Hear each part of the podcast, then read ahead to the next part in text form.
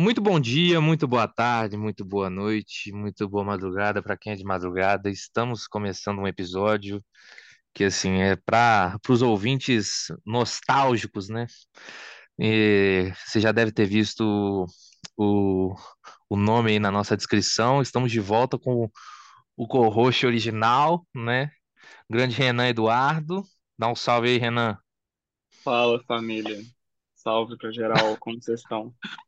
Roubou meu bordão, Matavel. E estamos aqui com, com o convidado do episódio, né? Representando a, a Ponta de Anzol e, e o último filme deles que tem feito um certo barulho aí pelo mundo e tá sendo muito legal de ver isso. Inclusive, vai estrear por agora, né? O Ramal, o grande Igor Gomes. Dá um salve aí, Igor. E aí, pessoal, obrigado pelo convite, de estar trocando essa ideia com vocês. Tamo junto, vamos nessa. Então vamos lá, bora pra intro. Em Brasília, 19 horas. O processo vai começar. E o cinema brasileiro é a vergonha nacional. Mais fortes são os poderes do fogo! Tô falando que branco lá fora e preta que Os cineastas devem tirar a máscara Terei da cara. chuva que irá fertilizar essa terra maldita. Essa terra que me assassina. Preciso usar as máscaras da macumba brasileira. É o artesanato contra a tecnologia. Vamos falar de cultura. Então é isso, galera. Igor, já vamos começar com o pé na porta, assim. É, a gente estava falando um pouco antes de começar o episódio, né? O cinema tá nesse lugar um pouco perene, assim, um pouco, um pouco diferente, né, do que a gente estava acostumado há uns anos atrás. A gente tem, teve ano passado o Vaga Carne Sete Anos em Maio, né, estreando como sessão dupla. A gente está tendo agora um que está fazendo até um certo sucesso, passando em circuito comercial, né, e até em algumas salas de shopping, que é o filme do Almodóvar, né, que está sendo passado com uma sessão com comentários do diretor. E vocês são uma produtora que tem feito bastante curta-metragem, né? Como é que você vê assim esse esse essa escolha de produção pro, pro- no cinema brasileiro hoje, assim, onde é que está o lugar do curta nesse momento? Bem, é, eu me chamo Igor Gomes, né? Só fazer uma apresentação bem rapidinha, assim. É, eu sou cineasta, diretor, montador, diretor. É, realizei três curtas-metragens até o momento. Eu tenho uma, eu sou bacharel, né, em cinema e audiovisual aqui em Belo Horizonte, porém a minha cidade onde eu cresci é em Sabará, que fica na região metropolitana e tal. Então, assim, venho de um lugar de uma periferia do Itacolomi e eu acho legal a gente comentar de curta-metragem porque ele, é, eu tive esse contato com o formato já foi com meus 19, 20 anos de idade, quando eu comecei a estudar cinema, né? É, eu tava, eu comecei a estudar cinema num curso, digamos que técnico, de dois semestres na Escola Livre de Cinema, e eu cheguei nesse curso com uma cabeça totalmente assim atravessada por é, um, um imaginário atravessado por novelas, blockbuster norte-americano, é, série de televisão que eu estava acompanhando muito na época, eu conseguia acompanhar, saber que, tudo que estava rolando, assim, sabe? Hoje em dia é impossível, né?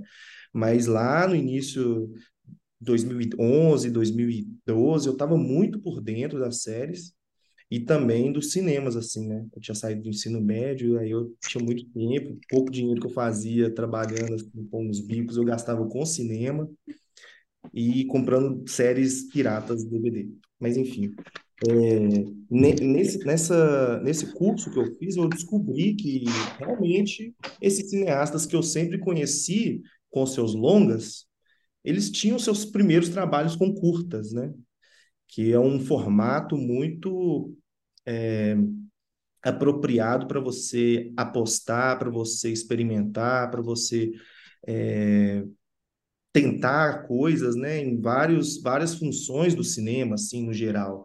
Mesmo que não seja como diretor, roteirista, mas no curta-metragem você tem a oportunidade de, sei lá, trabalhar o som, né, entender como funciona a construção da imagem através da, da iluminação, né, a direção de arte, enfim, nesse curso eu descobri que existe todo um universo que atravessa a cadeia do curta-metragem. Para mim foi muito avassalador essas informações, né, que até então não tinha tantas assim, eu, mas enfim, é, nesse curso descobri realmente é, foi o ponto de partida para tudo, assim, foi um ponto de virada, né? Porque eu descobri que existem os festivais de curtas, né?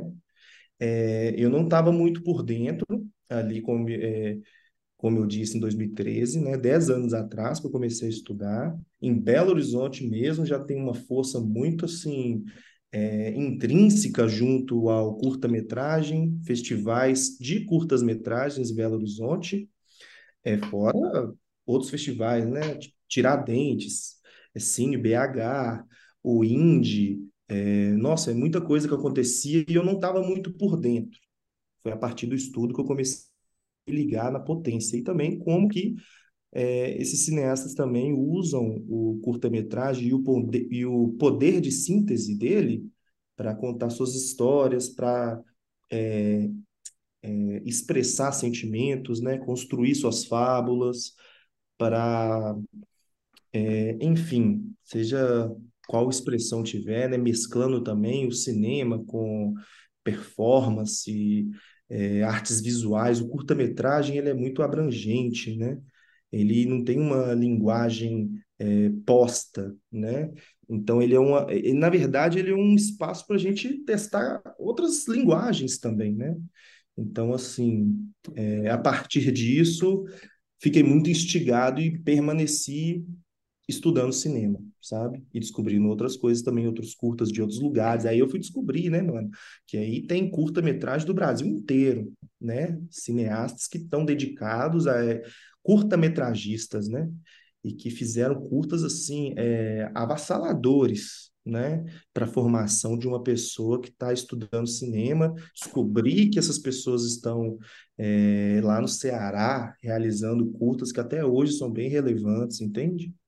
Então, Sim. assim, através do estudo, eu fui buscando essas referências também, aumentando a bagagem, até chegar. Aí, quando eu cheguei na faculdade, eu comecei a me aprofundar um pouco mais, né? Mas é, mas é um pouco isso a minha relação com os curtas-metragens. Massa, massa, massa. E nesse tempo de, de realização, assim, é, a, o, essa, a forma de distribuição ela tem mudado muito, né? Então, assim, a gente vê é, desde curtas que conseguem ter uma, uma sobrevida sem festivais, que já chegam com uma distribuição pronta para um serviço próprio, né? O tal filme que eu citei também do, do Almodóvar sequer é um, tem esse foco Uhum. de, de, de, de... Não não é que ele é um filme apenas do diretor, né? Ele é uma encomenda de uma marca, assim. Então, hoje em dia tem, tem esse Tal. lugar, assim. Como é que tá o, o, essa parte da distribuição do curto? Eu acho que o Renan até tinha um- uma, uma, uma pergunta em relação a isso, né, Renan? Se você quiser puxar, porque é uma coisa que interessa a gente bastante, assim. Massa. Ah, eu posso complementar, assim, para pensar, em especial, os filmes da, da ponta, porque é, é interessante que você traz, assim, essa relação sua, primeiro com, com o cinema é, americano, com, com as novelas e tal, enquanto e, e como que teu contato com o curto mudou essa perspectiva, assim, né? Até uma perspectiva de modo de produção, né? De um, de um modo de produção que se assemelha muito mais é, a, a uma equipe menor e, e mais trocas, digamos assim, do que uma, uma certa posição vertical, em, em- a grosso modo, do, do cinema estadunidense, mas acho que isso de alguma maneira também está na distribuição, assim. E eu fico pensando na, na, na distribuição dos filmes de vocês, tanto o Impermeável, que é, o- é um filme do seu TCC, né? Quanto o Ramal e os outros, tipo, tem, tem, tem suas particularidades, assim. E aí a minha pergunta era direcionada para é, a maneira que vocês pensam em, em, em espalhar esses cursos, digamos assim, né? Porque o curso tá aí para ser visto, o filme tá aí para ser visto, né? Como que vocês pensam essas estratégias de, de uma, digamos assim, uma certa popularização do, do- dos filmes? Aham. Não, essa pergunta, assim, é- esse esse espaço para falar da distribuição é muito importante porque é, é fundamental na cadeia de produção de filmes, né? Seja curto ou longas, né? Assim, a gente pensa ali a história, constrói a história, o roteiro, filma, passa pela pós-produção, já tem uma tenta pensar uma estratégia de distribuição, como como que esse filme vai ressoar, né, ao longo do, do, dos estados e dos festivais e com o público também, de certa maneira, né? Então, acredito que os curtas-metragens, principalmente realizados na nossa produtora, né, a Ponta de Anzol, é, a gente encara o, o processo de distribuição com uma certa insistência, porque nós mesmos distribuímos, né, catalogamos, encontramos e ficamos atentos às chamadas assim de festivais, principalmente esses festivais que são é, múltiplos também dentro do nosso país e fora do Brasil também, né, para a gente tentar levar o filme para o máximo de pessoas que a gente consegue, assim, sabe? Tem uma tem um desejo meio prático também com essa distribuição porém acho que faz parte de uma cadeia também da produtora que a gente siga exibindo e pensando e produzindo outros, né, assim, e também debatendo sobre os filmes, conversando com as pessoas sobre esses processos. É, e eu tô, eu tô, tô no meio desse turbilhão, né, desde junho desse ano também, que a gente está é, exibindo o meu filme mais recente, que é o Ramal, que é o meu terceiro curta-metragem.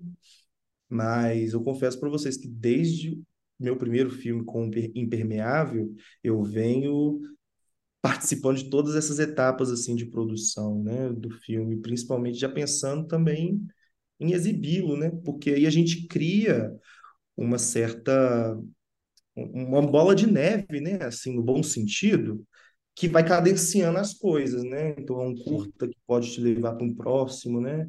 Que você consiga fazer um outro e aí talvez um dia você consiga fazer um filme com um curta com grana, que é o que vai acontecer no início do ano que vem, né? Eu vou fazer o meu primeiro filme com grana, assim, através da lei municipal é, de incentivo à cultura.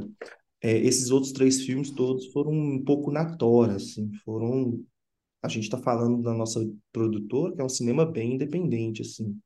É um cinema que, que faz filmes de uma maneira de uma maneira assim bem manual, né? Eu queria dizer, me fugiu a palavra aqui, uma palavra melhor, mas é uma coisa bem de construção mesmo dos planos, né? Uma coisa um pouco é...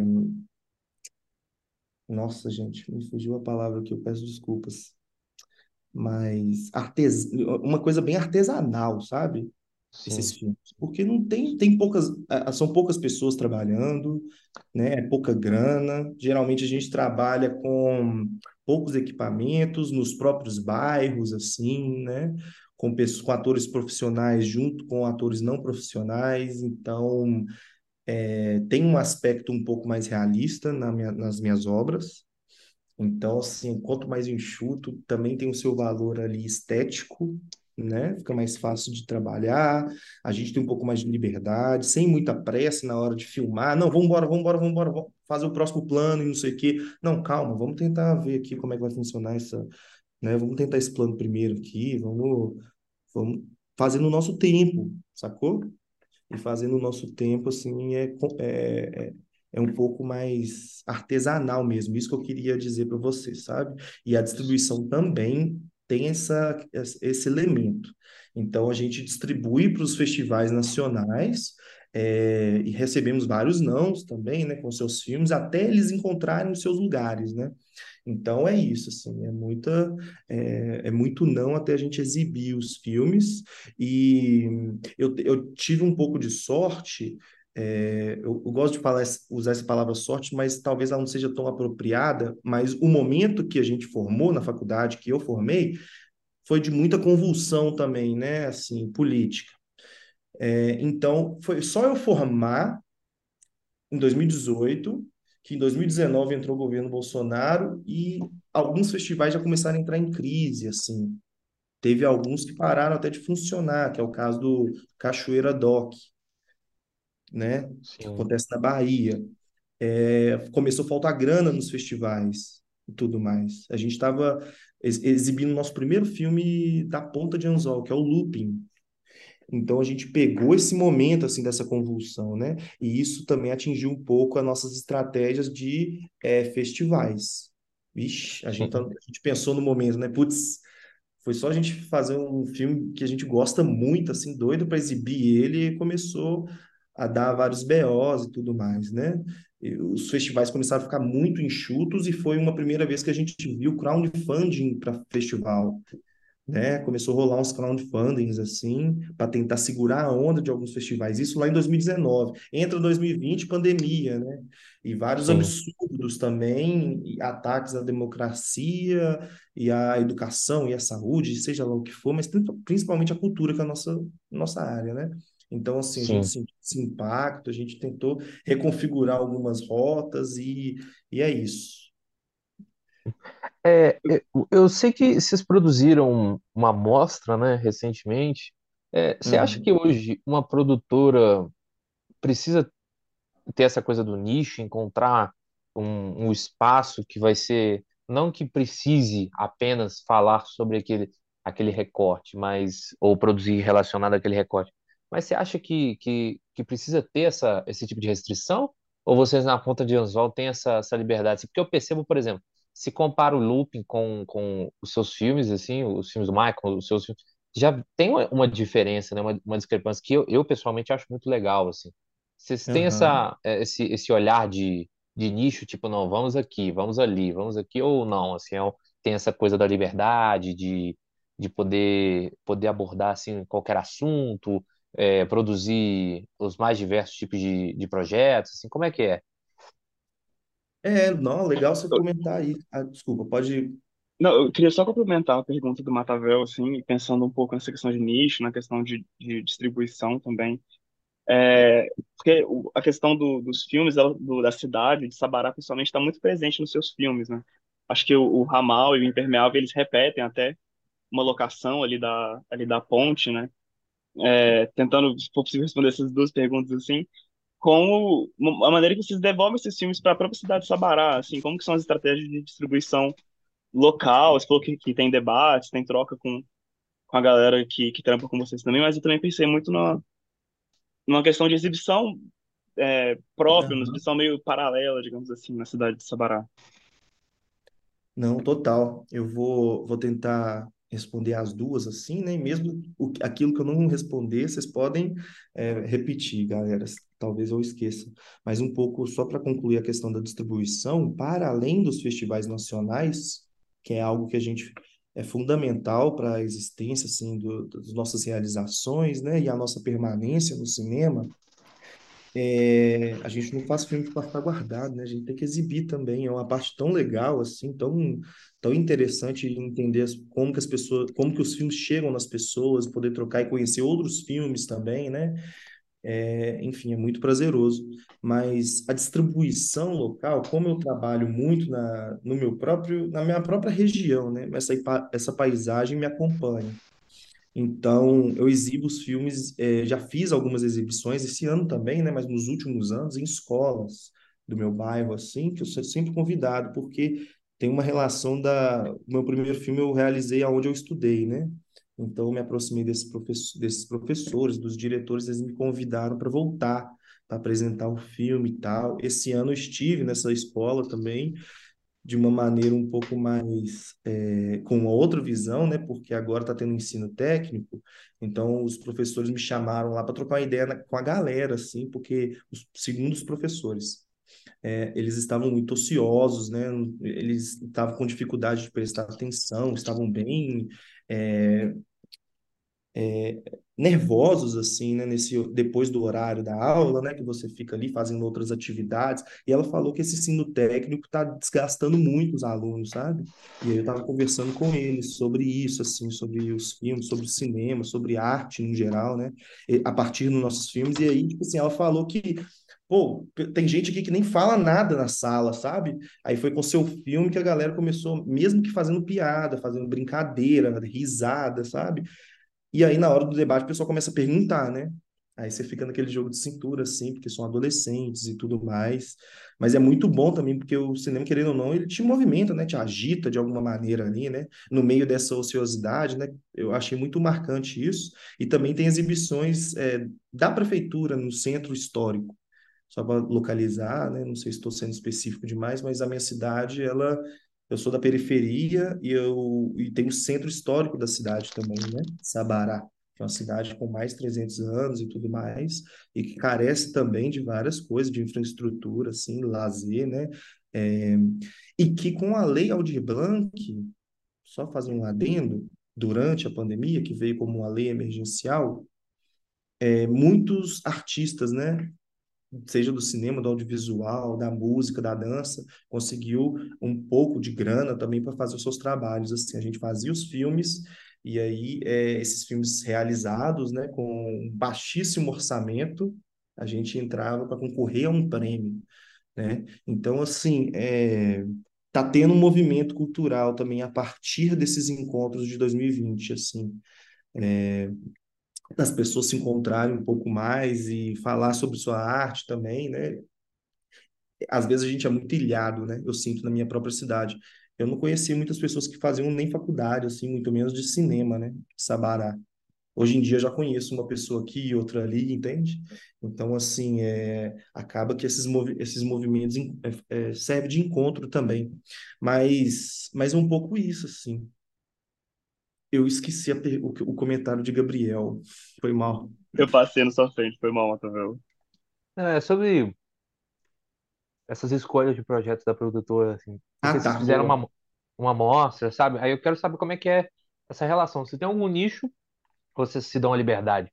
Bem, retomando, né, a pergunta do Gabriel aqui, o comentário dele, é, dentro da Ponta de Anzol, que é uma produtora que surgiu aí em 2018, a partir de é, alunos do Centro, do Centro Universitário UNA, é, pessoas que vêm ali da região metropolitana de Belo Horizonte, a gente fez esse encontro, né? Somos Bruno Greco, Jackson Dias e o Mike Rander.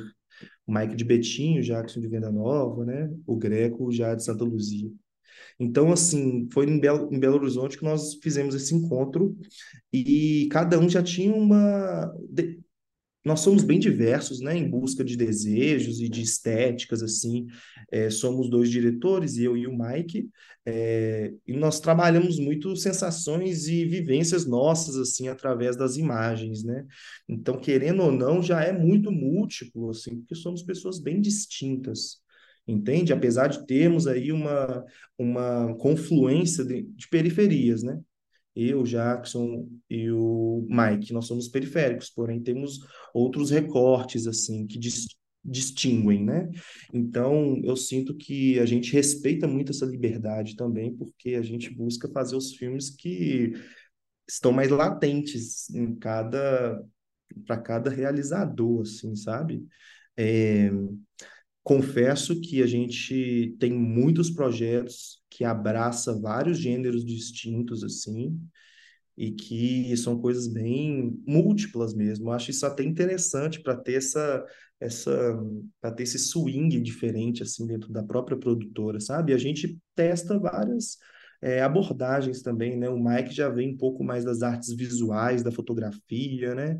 Eu já tenho essa coisa com cinema, com é, séries tenho essa coisa com até o próprio mangá na minha vida, sabe? Assim, os, os, os animes, enfim, é, são referências distintas em que a gente tenta contribuir no trabalho um do outro, porém respeitando também as escolhas estéticas e de linguagem, de narrativa um do outro, assim.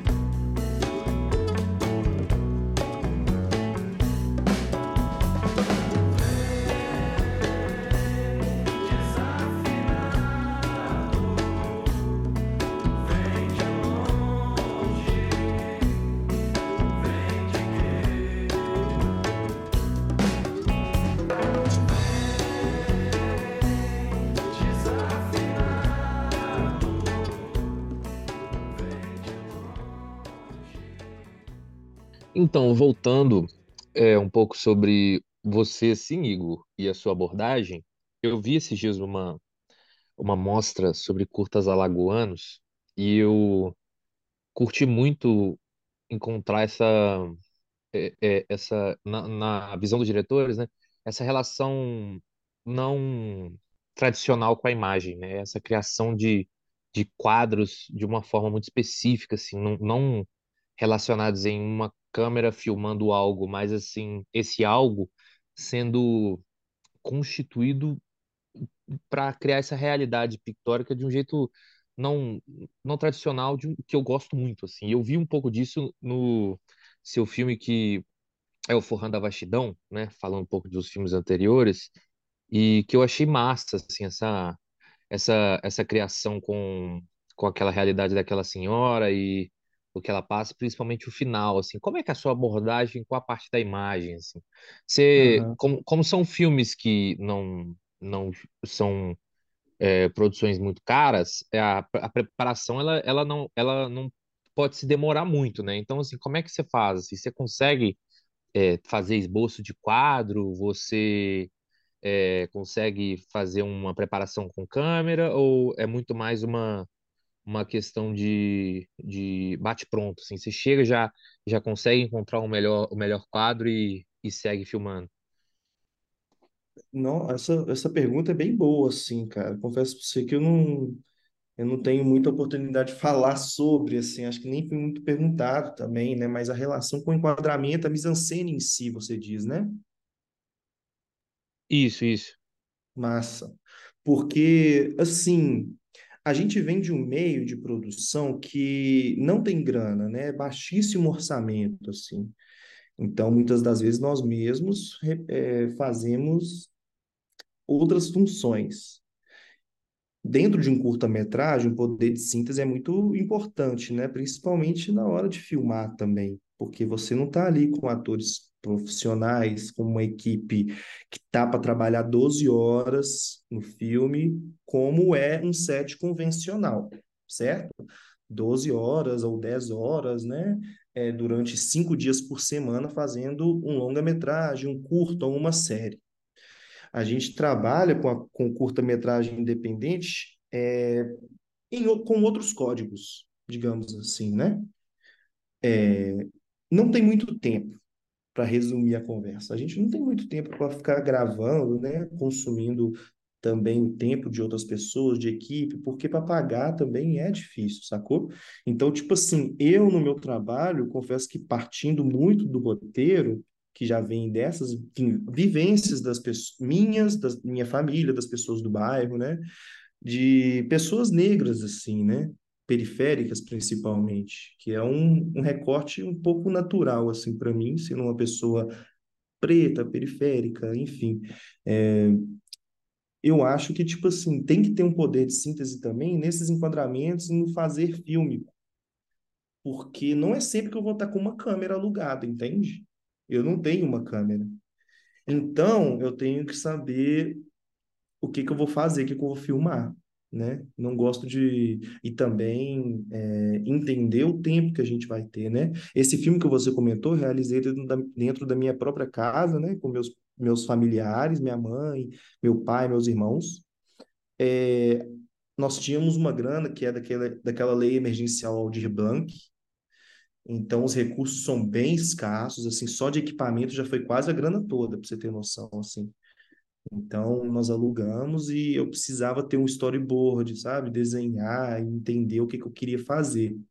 Para eu filmar dessa maneira, teve essa pesquisa que foi durante a quarentena mesmo, né? Fotografando casa, entendendo assim a, os gestos que estavam acontecendo ali naquela casa e também os simbolismos que poderiam surgir a partir dessas imagens. Aí eu fui de uma maneira um pouco mais prática, roteiro, desenhei, e fui filmando, né? Ao, ao mesmo tempo que eu ia eh, filmando, eu ia escrevendo, assim, rolou uma cena com meu irmão comentando sobre o, o eclipse, aí eu falava, pô, dá uma cena legal isso aqui, deixa eu anotar e talvez eu filme em algum momento.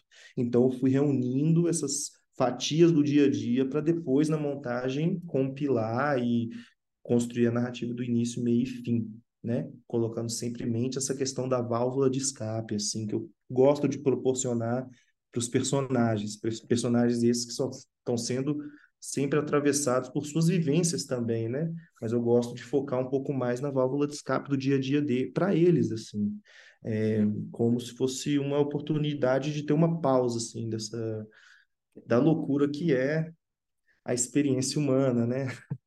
Principalmente nesse Brasil que a gente anda vivendo, assim, de conservadorismo à flor da pele, né?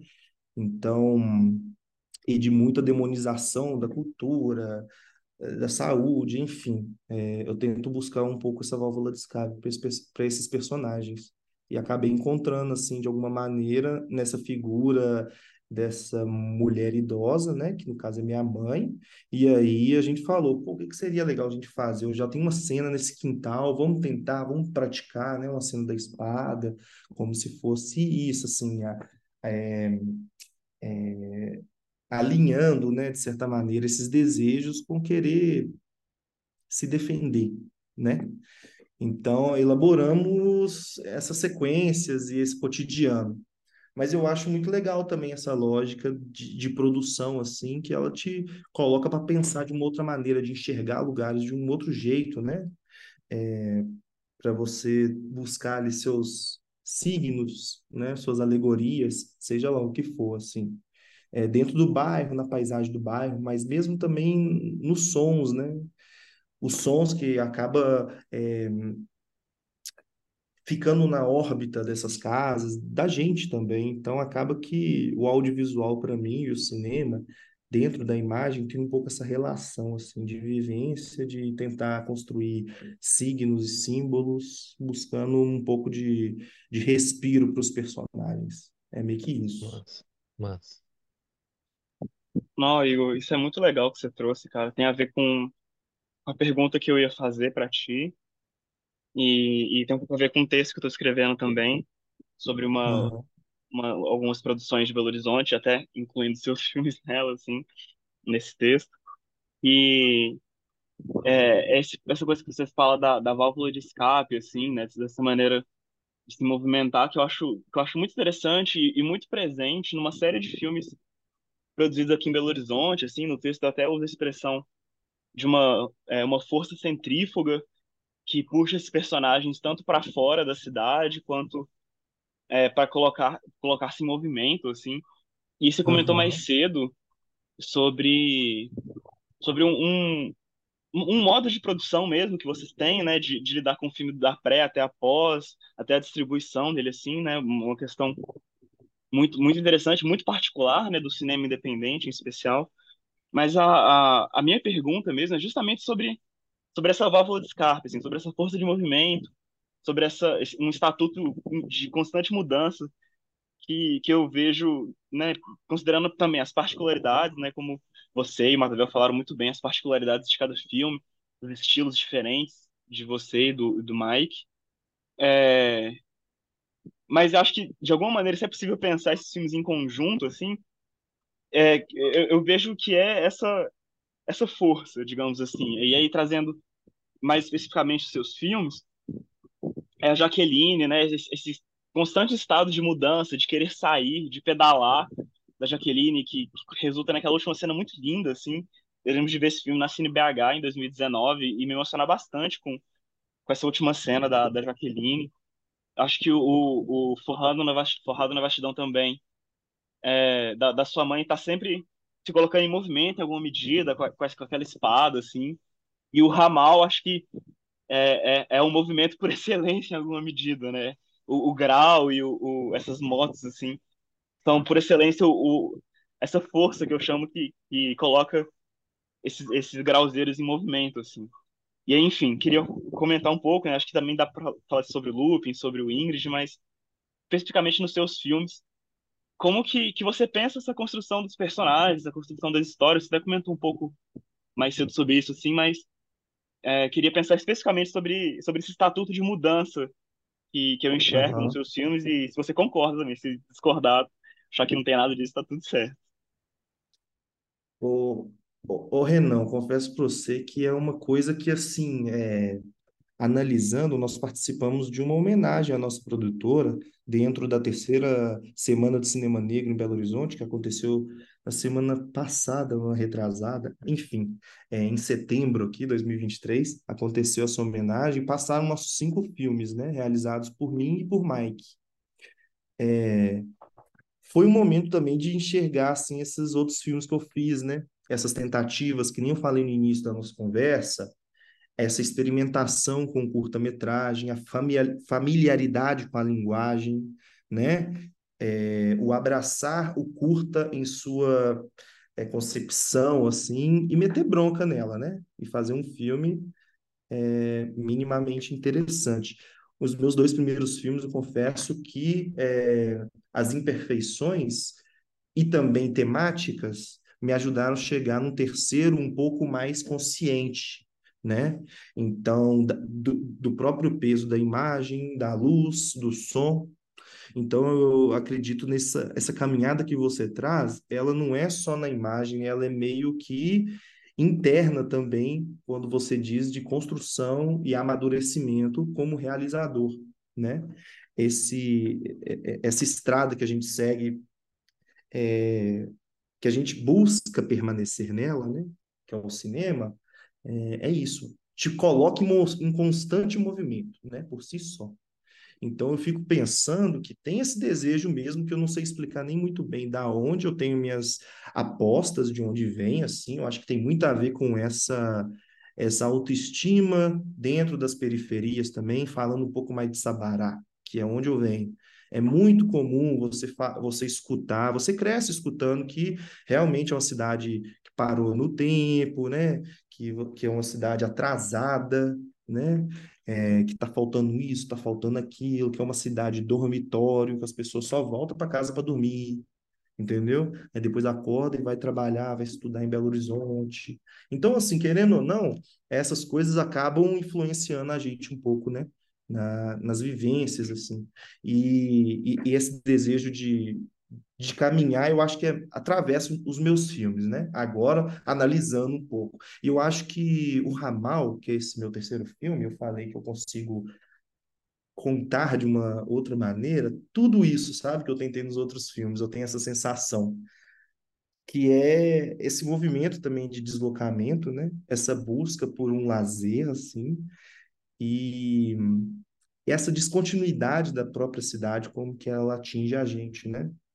Principalmente pessoas negras, assim, ou de grupos minoritários que, que vivem e se deslocam para a periferia, né, todos os dias. Então, assim, a descontinuidade da, da cidade dá uma frustração e que talvez a fabulação do cinema permite a gente avançar, né? Então, assim, eu tenho um pouco essa sensação com nesse quesito, né? O cinema é movimento, né? A primeira imagem lá do do cinema, dos Lumière, lá na França, e não sei o quê, 1885, se não me engano, era da imagem do trem, né? Aquele trem que vem, vai buscar a galera e tal, aquele um minutinho de filme, né? É o movimento em si. Então, eu não sei, essa minha relação com o movimento tá por aí. Também no meu bairro sempre é muito comum, né? A gente vive dentro de ônibus, entende? A gente vive andando de bicicleta, de sei lá, carrinho de rolimã, skate, moto, né? É... Então o movimento está por aí. Eu tentei, eu, eu tento trazer esses elementos de road movie, tem até um gênero, né, para falar de movimentos, que são os road movies, assim. É, eu tento trazer alguns, alguns desses elementos para os meus filmes. O Ramal, eu acredito que eu tenha avançado um pouco mais nesse meu desejo mesmo interno de colocar e materializar na imagem é, esses símbolos, é isso. Vendo a recepção do Ramal, que está sendo bem bacana, né? Ele vai até estrear no, no Fast Curtas aqui. É, tá sendo bem massa, assim, ver essa recepção e vendo que o filme tá rodando bem, né? Ganhou, ganhou prêmio no Brasil, vai rodar fora, né? No, em festivais fora. Como é que tá sendo aí essa, essa caminhada com o filme? Ô, Gabriel, vou contar para você que o, o ramal, ele, o, o, processo de gestão dele levou bastante tempo da minha vida, assim, no sentido de eu conheço esse lugar, né, que é um que é onde eu realizei a última cena do meu primeiro filme. É, e esse lugar, para mim, sempre, antes do cinema mesmo, sempre foi um lugar, um viaduto sem saída, assim, que ele fica atrás de uma vila operária na entrada do meu bairro, em Sabará. Então, é, sempre foi um lugar de muita serenidade, muita tranquilidade, assim, que tem uma vista linda e um pôr do sol bem marcante. E tem uma linha de uma linha férrea que passa por baixo, eu consigo ver assim é, algumas cidades, né? Tem a, é um lugar que parece um vale. Ele é rodeado por montanhas assim, é bem bem gostoso assim de passar uma tarde ali. Esse lugar, cara, eu sempre tive um desejo de fazer um filme ali, entendeu? Eu sempre fiz vários exercícios ali mas nada que tivesse uma mescla com a temática, com personagens, com, com o artefato fílmico mesmo, né? Com aquele lugar.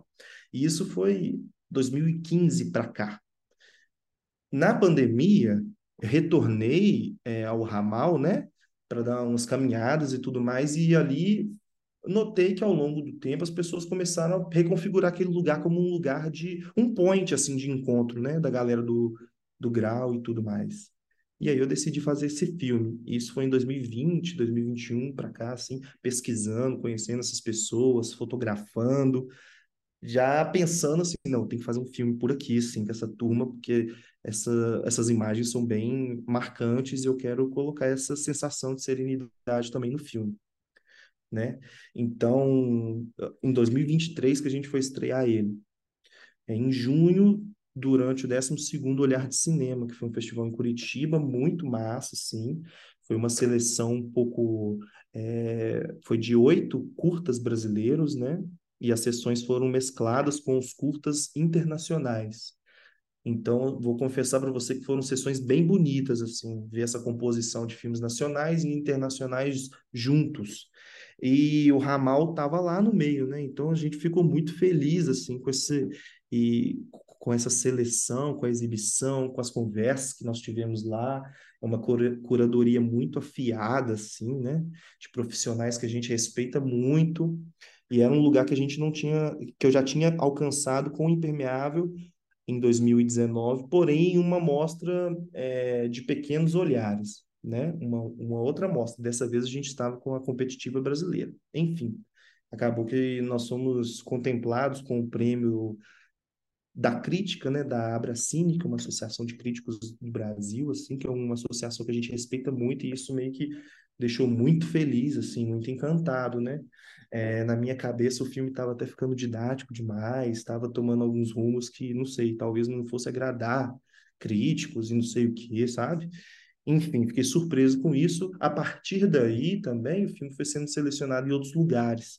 Então tem três meses que o filme está rodando, né? Já passou aí uns mais de dez festivais.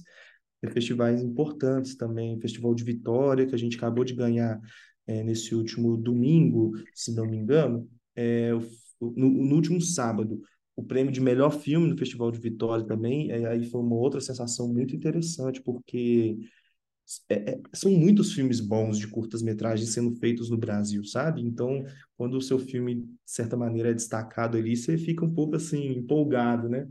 Fomos também para o Kinofórum, que é o festival de curtas-metragens internacionais ali São Paulo, e estamos com a previsão de rodar mais, né? No Brasil, estamos chegando Fest Curtas, é... e também nós vamos exibir no Chile, no FIC Valdívia, dentro da competição de filmes latino-americanos com o Ramal.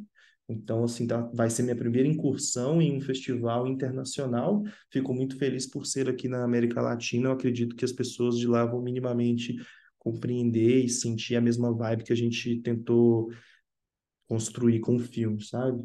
É, falando de latinidades, né? Eu acho que eu fico curioso para saber como que vai a galera do Chile vai sentir o filme assim. Mas está sendo uma jornada bem interessante, assim. Tá muito massa. É, é massa, assim, ver essa, essa recepção, ainda mais de, dessas organizações, assim, e do, do filme. E falando um pouco sobre produção, na parte chata da produção, né? O que que, que, que uma recepção boa de um filme num festival, né? O que que um prêmio em um festival grande como Olhar, você falou, o Festival de Cinema de Vitória, é, o que que isso coloca à frente, assim, de- não só dos cineastas, mas da produtora, sabe? O que que isso bota é, é, nos planos, assim, o que isso muda nos planos, sabe? Porque isso para quem está estudando cinema ou para quem planeja fazer cinema é muito aéreo, né? Não é um contato é, comum. A gente não tem uma indústria acessível de cinema no Brasil, então fica uma coisa muito assim, ah, é um prêmio, sabe? Ah, é um festival. Ah, é uma coisa. Para quem não sabe, fica uma coisa muito distante. Então, assim, eu gostaria que você fizesse um, um, um paralelo, assim, comparando lá no início, quando vocês começaram a filmar, e agora com esses, esses grandes festivais aí, abrindo as portas para vocês. Cara, é um bom comentário, assim, né? Entender quais são esses processos a- e as é, e privilégios, talvez, né? Não sei como configurar essa questão dos prêmios, né? Mas acaba que é, para o realizador, vou falar de um aspe- aspecto um pouco pessoal. Geralmente, os júris em festivais são pessoas especializadas, né? São realizadores, são críticos de cinema, assim, do Brasil inteiro, né? Então, para mim, pessoalmente, quando rola essas, essas premiações, assim, fico muito é, lisonjeado e também dá uma sensação de que minimamente a gente está fazendo, correndo, perseguindo um caminho é, interessante, sabe? Que está deixando as pessoas a fim de ver o filme, ou sei lá, de, de dar um prêmio pra gente, sacou? Acho que é, é muito importante. Tem alguns prêmios que são até em, em valor, assim, tem até grana. Não é o caso desses dois últimos filmes do Ramal. Esses, os prêmios do Ramal foram, até o momento, estão sendo simbólicos, né? É um troféu, né? É, mas é muito comum você ter prêmio do tipo 15 mil de pós-produção, ou você ganha 10 mil de aluguel de câmera, você ganha uma consultoria com um roteiro, você consegue um 10 horas de estúdio para finalizar o som do seu próximo filme, entende? Então, tipo assim, as premiações do cinema nacionais às vezes permitem você produzir outros filmes. Bota fé? Então tem um caráter muito valioso, assim, para quem está começando, quem está com seus curtas, né? Eu acho muito valioso esse apoio, né? Mas também te, é, mesmo quando não tem premiação com grana, ou tem uma premiação mais simbólica, eu acho que te posiciona também, né, dentro do cinema, assim. Eu acho que, principalmente a gente que trabalha com editais públicos, buscando aí grana para fazer os filmes, é, é é legal também, né, você ter ali as, o, o seu, no seu portfólio e tudo mais, esses processos, assim, essas relações com os festivais, esses selos, né, digamos assim. É, eu acho que te ajuda de alguma maneira a amadurecer próprio próprio portfólio, currículo, seja lá o que for, né? Mas mas é isso, e acaba que dentro da nossa produtora, os filmes, eles são premiados e também não são só os filmes da produtora, né? A gente tem os nossos projetos em desenvolvimento, no qual a gente atua dentro de laboratórios, de mercado e tudo mais. É, apresentando, né, ali tendo consultorias e, e- e- enfim, assim, é, por exemplo, o Cinemundi aqui em Belo Horizonte, né, que é um mercado de coprodução. E, e ali você senta com pessoas, né, assim, do mercado internacional e também nacional, fala do seu filme, as pessoas te dão feedback. A gente está falando aqui de longa-metragem, só para deixar claro.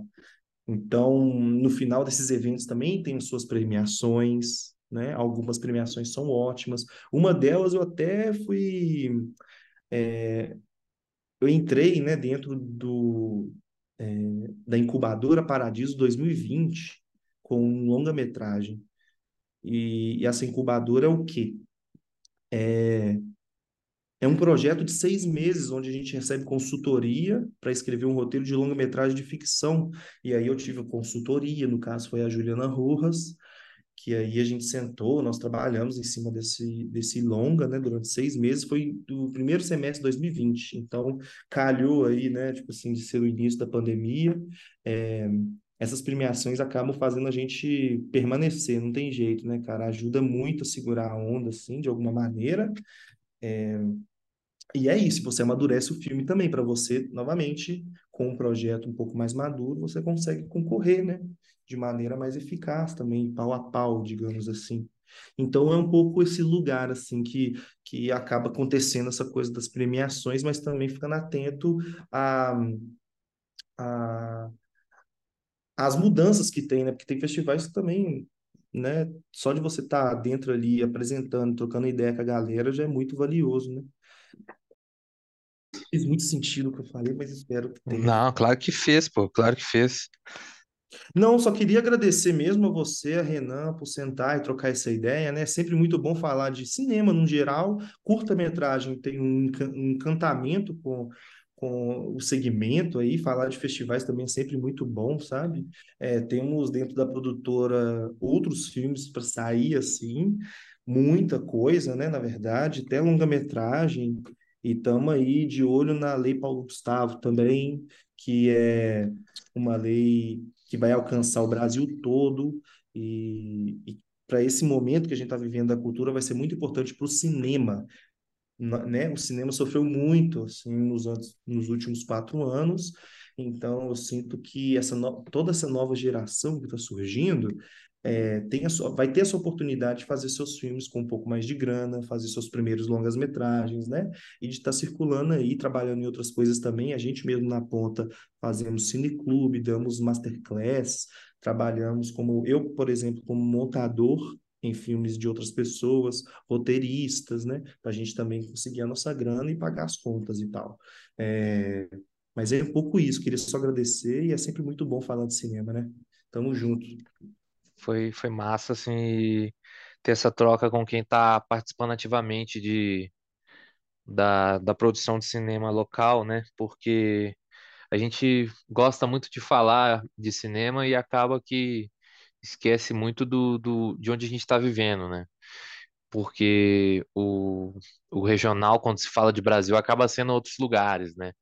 Acaba e, e esquecendo da maioria do país, assim, o país sendo esse, esse lugar continental, assim, enorme, tem muita gente produzindo em todos os cantos e não só não só o, o Igor, né, mas a Ponta de Anzol e toda essa galera de, da nova geração de cineastas de Minas Gerais tem feito filmes fantásticos aí que está sendo uma honra prestigiar toda vez que eles lançam alguma novidade. E é isso, assim, convidar todo mundo para ver, né, quando assim que lançar o ramal por aqui, né? E você que já viu, dá suas impressões aí nos aplicativos de, de, de compartilhamento aí, de, de filme, que sempre ajuda o filme a rodar e a ser mais visto, né? Comentado. E até os próximos, né? Os próximos projetos. Tomara que vocês voltem, né? Todos juntos aqui, não só você, mas o, o Mike, né? Todo mundo da, da ponta de anzol seria, seria massa, tem episódios futuros. Eu acho que é isso. Seria um Tamo prazer junto. retornar aí para conversar mais, porque é isso. Assim como os nossos filmes falam também dessa, dessa estrada que está por vir, né? A gente também quer permanecer fazendo os filmes e que o cinema nacional continue fazendo e produzindo, né? E, mo- e movimentando toda uma indústria, né? É, então, assim, é, eu queria agradecer mais uma vez e até a próxima. Massa, até a próxima. Eu vou agradecer também o convite, vendo? Agradecer, Igor, pelo, pelo cuidado, pelo carinho mesmo, assim, de dispor tempo e, e atenção para trocar uma ideia com a gente. Foi bem massa. É isso, tamo Foi junto. massa. Tamo junto, valeu, até o próximo.